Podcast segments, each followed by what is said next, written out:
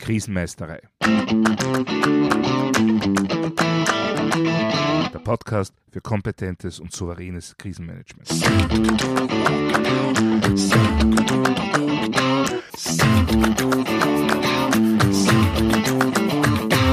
Hallo, ich bin Thomas Prinz von krisenmeisterei.at. Ich helfe Verantwortlichen, Krisen souverän und kompetent zu meistern, damit diese nicht zu ihrer persönlichen Tragödie werden. Heute geht es wieder einmal um die Lage. Ich bin ja schon öfter mal darauf eingegangen, wie wichtig es ist, Lageinformationen zeitnah zu verarbeiten. Ein gutes Lagebild ist einfach das Um und Auf eines erfolgreichen Krisenmanagements. Eigentlich eines jeden Managements, nur im Krisenmanagement sind die Auswirkungen eines falschen oder unvollständigen Lagebilds halt besonders rasch und besonders dramatisch zu spüren.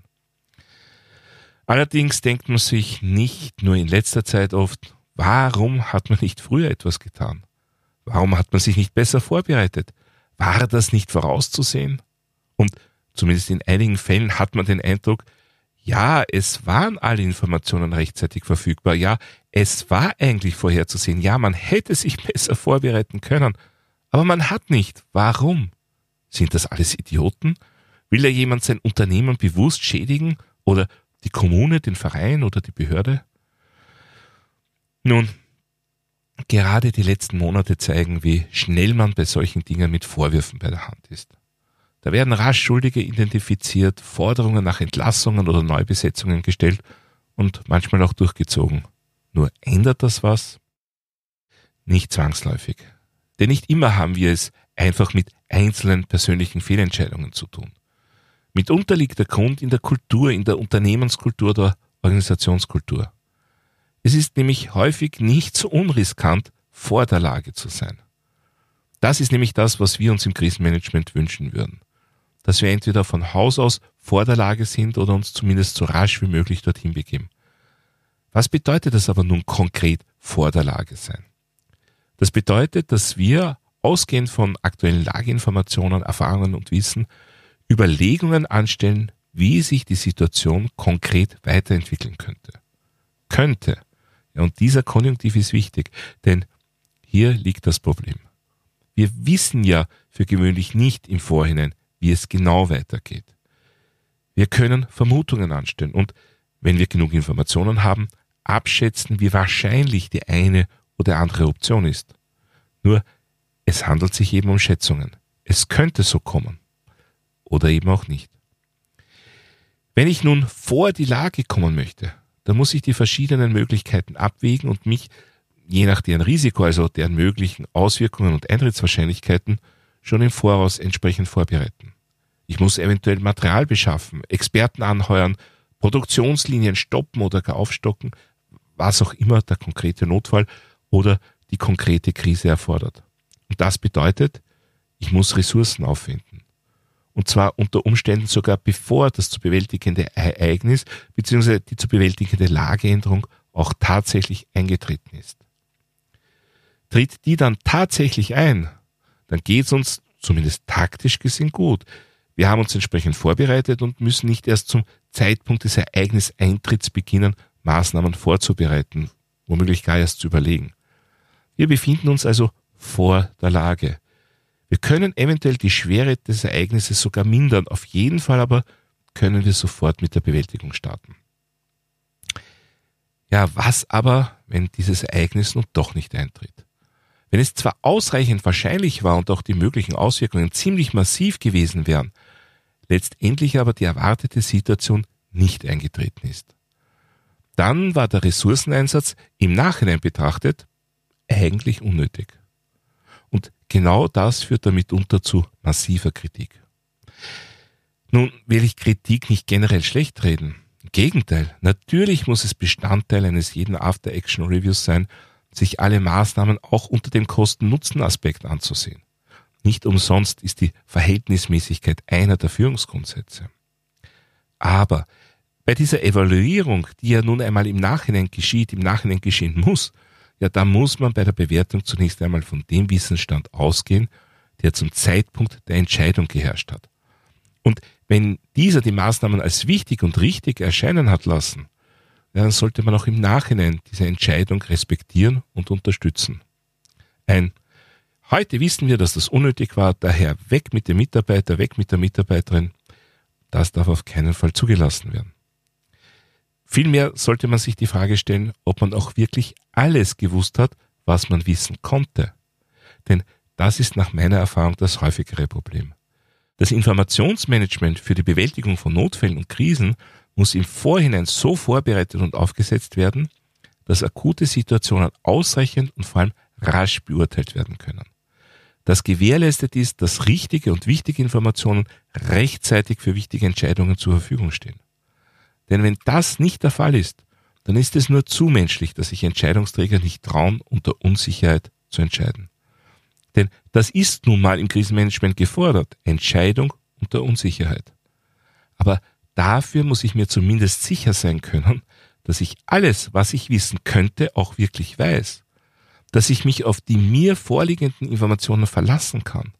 Und dass dann nicht womöglich Tage bis Wochen später rauskommt, dass die Entscheidung nicht gut war und die diesbezüglichen Informationen eigentlich sogar verfügbar gewesen wären. Und genau dieses Problem erlebe ich immer wieder. Und das führt dann dazu, dass Entscheidungsträger mit Entscheidungen so lange warten, bis sie gar nicht mehr anders können, als eine ganz bestimmte Entscheidung zu treffen. Dann spricht der Sachzwang für sie. Aber damit sind wir im reinen Reagieren. Wir befinden uns nicht mehr vor, sondern hinter, vielleicht sogar weit hinter der Lage. Was sollte ich also tun, damit das nicht passiert?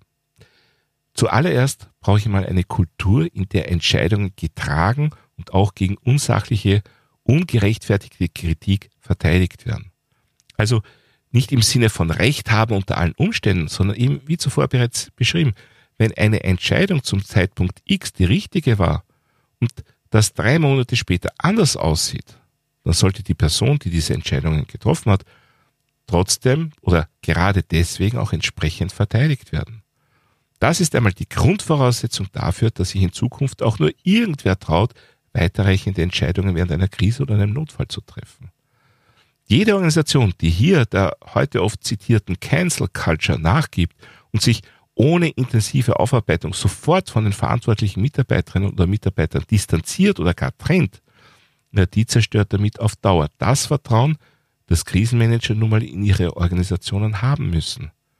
Denn so wie die Organisation, das Unternehmen auf das Krisenmanagement vertrauen muss, genauso muss das Vertrauen aber auch in der Gegenrichtung gegeben sein. Also muss ich alles daran setzen, gute und nachhaltige Entscheidungen zu unterstützen und dem Krisenmanagement die Möglichkeit geben, vor die Lage zu kommen und so alles zu einem möglichst guten Ende zu bringen. Und der aus meiner Sicht wichtigste Schritt in diese Richtung ist nun mal ein gutes Informationsmanagement. Ich muss im Vorfeld bereits vorhandene Informationen jederzeit und sofort verfügbar haben. Ein Beispiel. Wenn es für mich im Notfall wichtig sein könnte zu wissen, welche Mitarbeiterinnen oder Mitarbeiter sich konkret in meiner Produktionsstätte befinden, dann sollte dafür Vorsage getroffen werden, dass diese Information dann auch wirklich sofort verfügbar ist und ich nicht erst zehn Minuten herumtelefonieren muss. Und wenn es dabei datenschutzrechtliche Bedenken gibt, dann spricht das nur noch mehr dafür, dass das im Vorfeld abgeklärt wird. Die Einstellung, der ich immer wieder begegne, ist hier mitunter, ja, das klären wir dann im Anlassfall, in der Krise schaue ich mir an, ob wer was dagegen hat. Ja, vielleicht ist es so, dass in der Krisensituation selbst keine Einwände kommen, aber vielleicht später. Und vielleicht wälzt man dann alles auf die Personen des Krisenstabs ab. Die haben ja dann auf die Daten ohne vorherige Abklärung zugegriffen. Die sind ja schuld. Aber eigentlich sollte man die Verantwortung dann auch oder gerade bei jenen suchen, die verabsäumt haben, bereits im Vorfeld eine eindeutige Klärung herbeizuführen. Denn das ist definitiv oft möglich. Sicher nicht immer, aber vor die Lage kommen heißt, sich im Vorhinein zu überlegen, was auf einen zukommen könnte und sich darauf vorzubereiten. Und ja, das kostet Ressourcen und letztendlich Geld. Aber vor der Lage ist der Erfolg wesentlich wahrscheinlicher, als wenn man nur dahinterherläuft. Auch wenn die eine oder andere Vorbereitung dann einmal doch nicht gebraucht wird. Aber das muss man dann im Grunde wie eine Versicherung betrachten. Auch die braucht man hoffentlich nie oder nur selten. aber trotzdem schließt man sie ab, damit man halt auf der sicheren Seite ist. Soweit für heute zum Thema, wo geht's hier vor die Lage? Ich hoffe, dass wieder etwas Interessantes für Sie dabei war. Wie sind Ihre Erfahrungen zu dem Thema? Wenn Sie persönliche Erfahrungen haben oder meine Unterstützung für Ihr Krisenmanagement möchten, kontaktieren Sie mich doch einfach via E-Mail oder über meine Website www.krisenmeister.at. Dort finden Sie auch wie immer Shownotes und weitere wertvolle Infos zum Thema Krisenmanagement. Ich würde mich auch freuen, wenn Sie meinen Newsletter abonnieren bzw. mein E-Book runterladen. Außerdem können Sie sich für eine meiner Online-Schulungen anmelden. Und wenn Sie irgendwelche Anregungen, Fragen oder Wünsche zum Podcast haben, dann schicken Sie mir doch einfach eine E-Mail an podcast.krisenmeister.at. Und falls Sie es noch nicht getan haben, vergessen Sie nicht, den Podcast gleich zu abonnieren, dann versäumen Sie auch in Zukunft keine Folge. Das war's für heute. Ich bin Thomas Prinz von krisenmeister.at. Vielen Dank fürs Zuhören und auf Wiedermeister bei der nächsten Folge.